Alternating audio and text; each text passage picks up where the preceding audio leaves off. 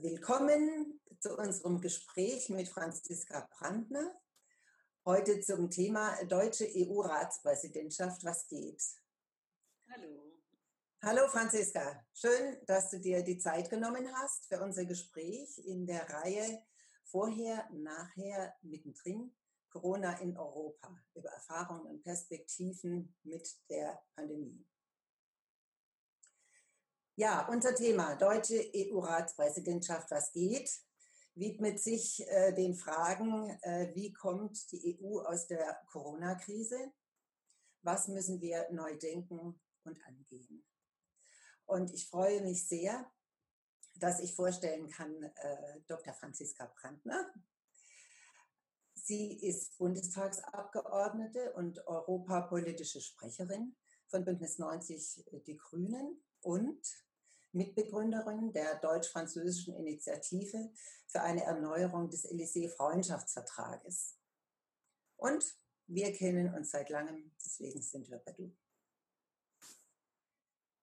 Ja, nach Corona wird das neue Normal nicht das alte Normal sein. Das beinhaltet eine ungeheure Chance, aus alten Blockaden herauszukommen. Und so sagte auch Bundeskanzlerin Merkel, als sie die Leitlinien zur deutschen Ratspräsidentschaft vorstellte. Ähm, die beginnt übrigens im Juli.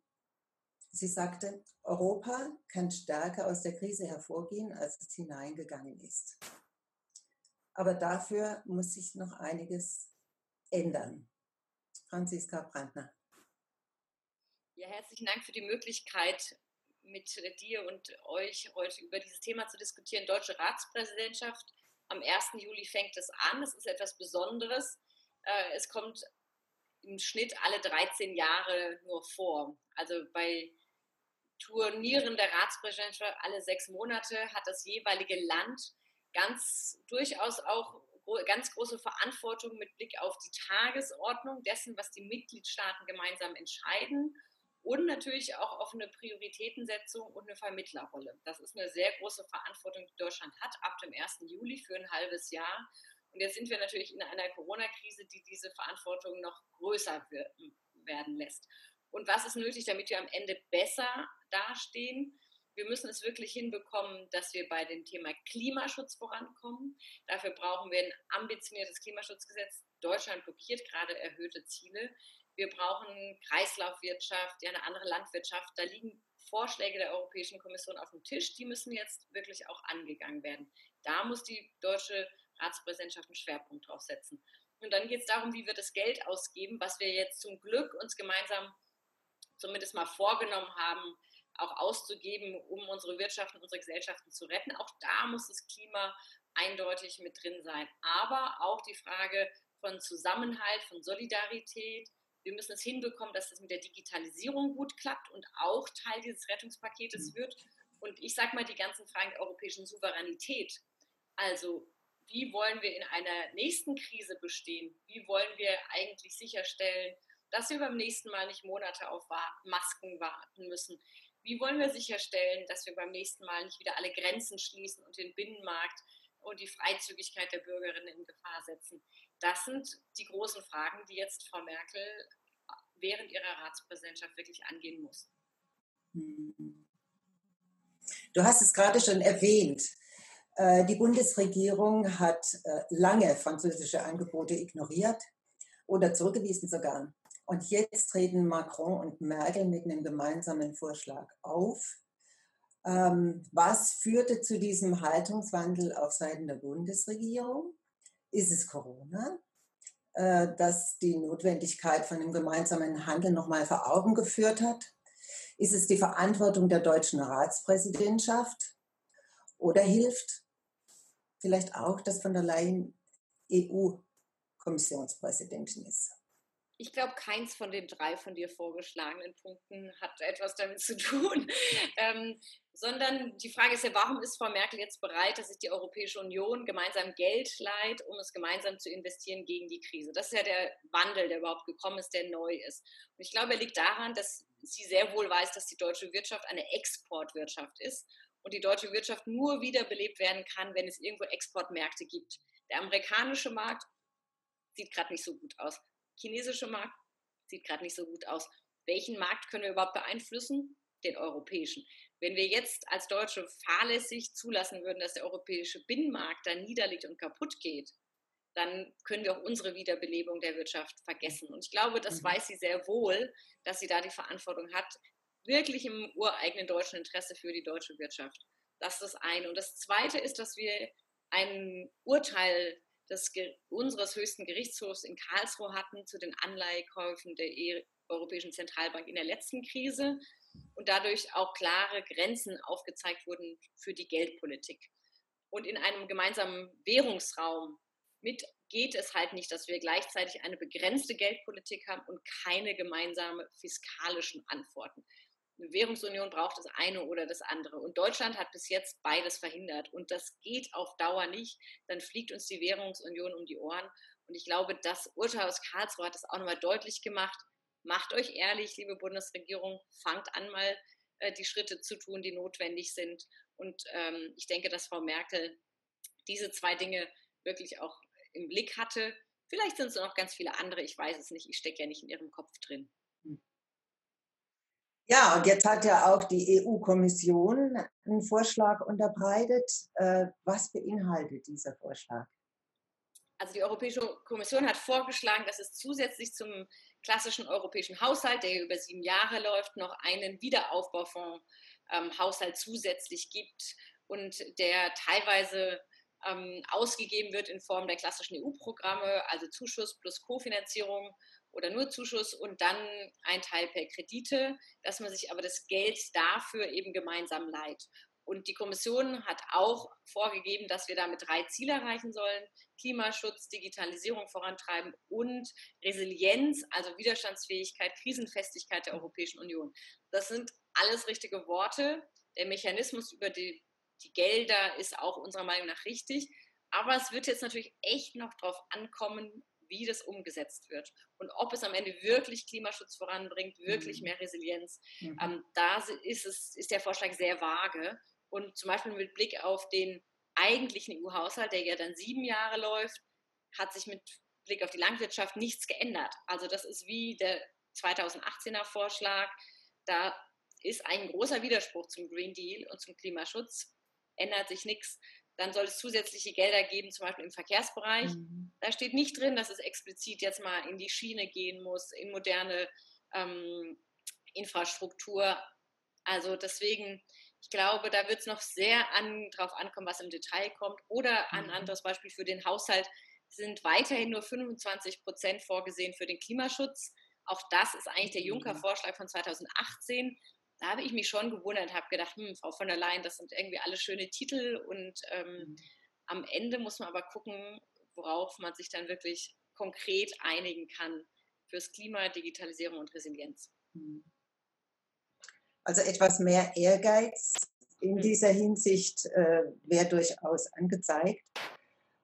Ähm, eine kurze Frage, äh, die manchmal gestellt wird im Zusammenhang mit Brexit. Ähm, hat äh, Großbritannien äh, Zugang zu diesen Konjunkturpaketen? Nein, die Briten haben auch explizit gesagt, also die britische Regierung korrekterweise hat gesagt, dass sie das auch nicht will.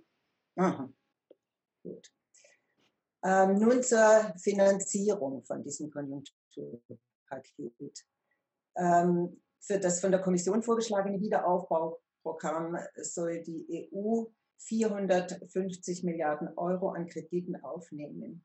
Für deren Tilgung sollen neue Steuern eingeführt werden. Und äh, was sind das für Steuern? Genau, also der Mechanismus ist ja die, dass sich die Kommission über den europäischen Haushalt Gelder leiht am Markt und dann die, die Europäische Union über den EU-Haushalt das auch dann wieder zurückzahlt. Der EU-Haushalt, also über den es zurückgezahlt wird, besteht einerseits aus den nationalen Beiträgen, also bei uns, was wir aus dem Bundeshaushalt ähm, zahlen, was die Italiener zahlen, die Franzosen zahlen, alle anderen zahlen, das ist der größte Beitrag. Und dann gibt es noch weitere Eigenmittelquellen, Einnahmen aus Zöllen und sowas. Das war früher mehr, heute haben wir so gut wie keine Zölle mehr. Ähm, und jetzt hat die Europäische Kommission vorgeschlagen, das ist auch nicht komplett neu, dass wir nochmal neue Eigenmittelquellen schaffen. Da hat sie eine ganze Latte aufgezählt, Digitalsteuer, Plastikabgabe, ein Teil aus dem Emissionshandel, ähm, nochmal eine stärkere Besteuerung mit Blick auf große Unternehmen, die gut durch die Krise kommen. Das ist sehr vage, keine Ahnung, was damit genau gemeint ist. Aber der Grundgedanke ist eben zu sagen, dass wir die Rückzahlungen äh, über diese neuen Eigenmittelquellen tätigen können. Wir Grüne haben vor allen Dingen da vorgeschlagen, dass es um einen härteren Kampf gegen Steuerbetrug, Steueroasen und Geldwäsche gehen muss. Da ist ja viel Geld, äh, was wir jährlich als äh, Steuerzahler verlieren, ja, äh, weil es so viel Betrug gibt. Und da könnte man eigentlich unserer Meinung nach am effektivsten ansetzen. Wir sind natürlich auch für eine Digitalsteuer und einen besseren Emissionshandel. Die Plastikabgabe ist ein bisschen kompliziert, wie sie vorgeschlagen ist. Äh, aber der Grundgedanke zu sagen, wir zahlen das gemeinsam zurück und haben damit einen doppelten Mehrwert. Also wir bekämpfen zum Beispiel Klima, äh, die Klimakrise und zahlen die Schulden zurück, ist ja eigentlich ein guter. Ja. Die Bundesregierung hat bis jetzt übrigens, weil die Vorschläge sind nicht neu, die gab es auch schon im 2018er Vorschlag, ähm, bis jetzt hat die Bundesregierung komplett alle neuen Eigenmittel abgelehnt. Ich sehe da eine kleine Öffnung. Mal gucken, was daraus wird. Ja, vielleicht könnte das ja ein Handlungs, äh, ein Wandel, Handlungswandel sein. Wofür sollen die Gelder nach Ansicht der Kommission verwendet werden? Und, ich habe vorhin schon ein äh, bisschen gesagt, der hat da ja, drei genau. große Ziele definiert. Ähm, der Gedanke ist, dass es integriert wird in das sogenannte europäische Semester. Im Rahmen des europäischen Semesters gibt die Kommission jährlich auch Empfehlungen an die Mitgliedstaaten für eine Wirtschaftspolitik. Ähm, und die Gelder, also besser diese Wiederaufbaufondsgelder sollen ausgegeben werden, indem jedes Mitgliedsland auch einen Wiederaufbau- und Resilienzplan entwirft, der Teil des europäischen Semesters ist.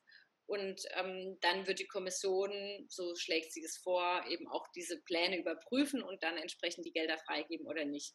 Wir glauben, dass es natürlich gemeinsame Regeln braucht, auch gemeinsame Zielvorgaben, damit nicht jeder alles damit finanzieren kann, was er schon immer wollte, sondern dass wirklich zielgerichtet investiert wird.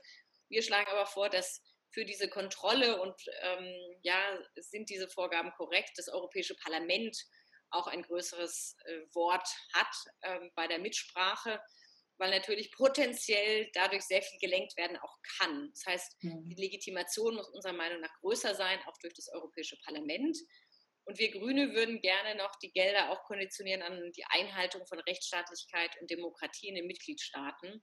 Also dass jene Länder, die Demokratie, Rechtsstaatlichkeit abschaffen, auch gerade während der Pandemie das nochmal vorangebracht haben, äh, dass die eben selber mhm. als nationale Regierung dann die Gelder nicht vergeben können, die Vergabemacht nicht mehr haben, äh, sondern die Europäische Kommission das direkt macht.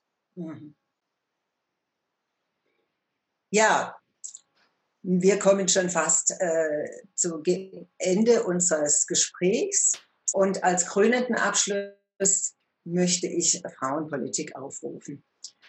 Frauenpolitik ist für die EU ähm, ein wichtiges Thema gewesen und die EU ist für die Frauenpolitik eine wichtige Stütze. Die EU und der EuGH.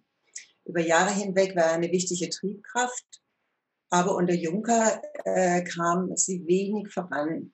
Ändert sich das mit der Kommissionspräsidentin und unter der deutschen Ratspräsidentschaft? Welche frauenpolitischen Akzente setzt die Bundesregierung? Ja, also ob sich da wirklich viel ändert durch die neue Kommission, da darf man, glaube ich, skeptisch bleiben. Aber ich sage mal, ein Thema, was eigentlich schon lange auf der Agenda stehen sollte und jetzt angegeben werden kann, ist die Frage von der Lohngleichheit zwischen Frauen und Männern. Weil natürlich ganz viel Lohnungleichheit dadurch kommt, dass manche Berufe als weniger wertig eingestuft worden sind. Und das waren ja jetzt aber die Berufe, die uns in der Krise wirklich gut geholfen haben, ja, die alle systemrelevant waren. Ich sage mal Pflege als Bereich, Einzelhandel, das waren die ganzen großen Bereiche, wo viele Frauen arbeiten, eigentlich so schlecht alle bezahlt sind ähm, und die Europäische Union Möglichkeiten hat, nochmal gesetzlich den Anspruch auf gleichen Lohn für gleichwertige, nicht nur für gleiche, sondern für gleichwertige Arbeit endlich mhm. durchzusetzen. Und das ist eine alte frauenpolitische Forderung, da kann die Europäische Kommission Gesetzesvorschläge machen.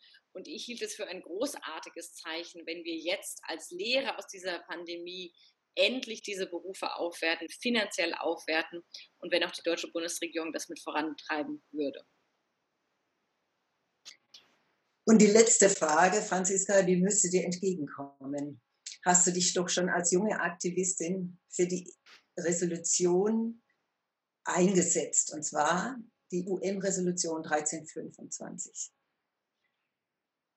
Ich wurde von jungen Feministinnen gebeten, dich dazu zu befragen und ich finde es ermutigend. Ist doch diese Resolution etwas in den Hintergrund getreten? Wie kann die EU dazu beitragen, diese Resolution mit Leben zu füllen? Ich möchte kurz dazu sagen, sie wurde vor 20 Jahren einstimmig vom UN-Sicherheitsrat verabschiedet.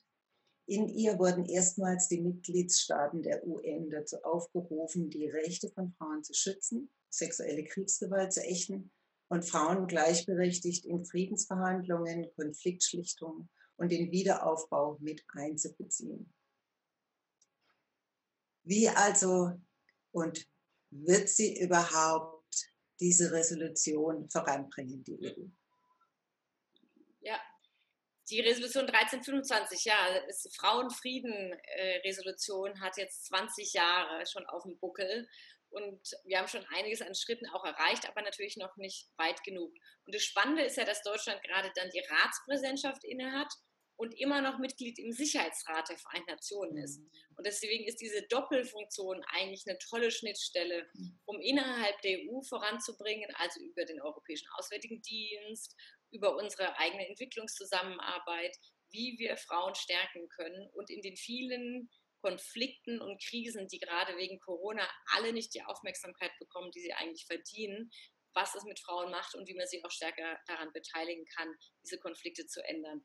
Und ich fände es auch gut, wenn wir das im Sicherheitsrat als deutsche Ratspräsidentschaft nochmal angehen würden, für Deutschland, aber eben auch im Namen der gesamten Europäischen Union, um dieses Thema zu pushen. Es gibt genügend Länder, die daran heute kein Interesse mehr haben. Ich sage mal nur, ja, auch äh, Trump ist jetzt kein Fan davon. Und ich denke, dass es auf die EU ankommt, dieses Thema weiter hochzuhalten. Und es ist übrigens auch eine Sache, die ich relevant finde, für uns manchmal zu lernen von anderen Ländern. Es gibt spannende Studien zur unterschiedlichen Auswirkungen von Ebola in den afrikanischen Ländern auf Frauen und Mädchen im Vergleich zu Männern. Und vieles davon, glaube ich, wird auch bei uns zutreffend sein. Und wir können vielleicht auch davon mhm. mal lernen und einen Austausch haben und sehen, ja, was gab es an Backlash in diesen Ländern mit Blick auf Frauenrechte? Wem wurde dem entgegengewirkt? Ich sage mal Stichwort ähm, Mädchen und in der Schule ja, brauchen, weil viele sich dann um ihre kleineren Geschwister gekümmert haben, de facto.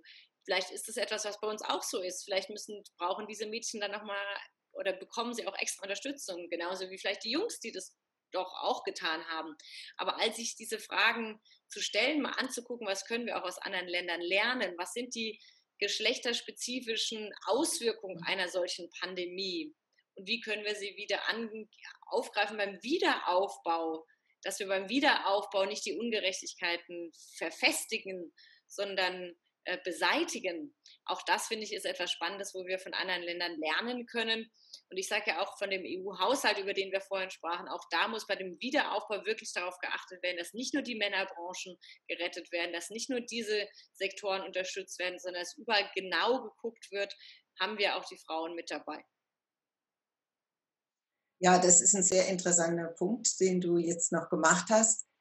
Ganz herzlichen Dank, Franziska Brandner, für dieses Gespräch wir verabschieden dich jetzt wieder ins Homeschooling, nehme ich an.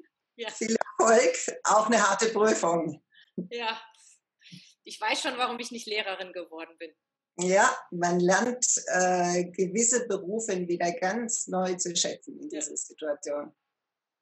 Ja, absolut. Ich habe die höchste Wertschätzung dafür und ich hoffe, dass es bald wieder alle Kinder normale auch in die Schule gehen können. Hm. Vielen Dank nochmal, Franziska Brandner. Danke. Tschüss. Tschüss. Dieses Gespräch war das zweite in unserer Reihe, vorher und nachher mittendrin, Corona in Europa, über die Erfahrungen und Perspektiven in der Pandemie. Das erste Gespräch führte mein Kollege Andreas Baumer mit Nina Horacek über die Situation in Österreich und kann auf YouTube noch angehört werden. Wie auch dieses Gespräch und folgende. Nächste Woche am Dienstag, den 9. Juni um 20.30 Uhr spreche ich mit Jens Ziegert über Russland im Zeichen von Corona. Wir freuen uns, wenn Sie wieder dabei sind. Tschüss.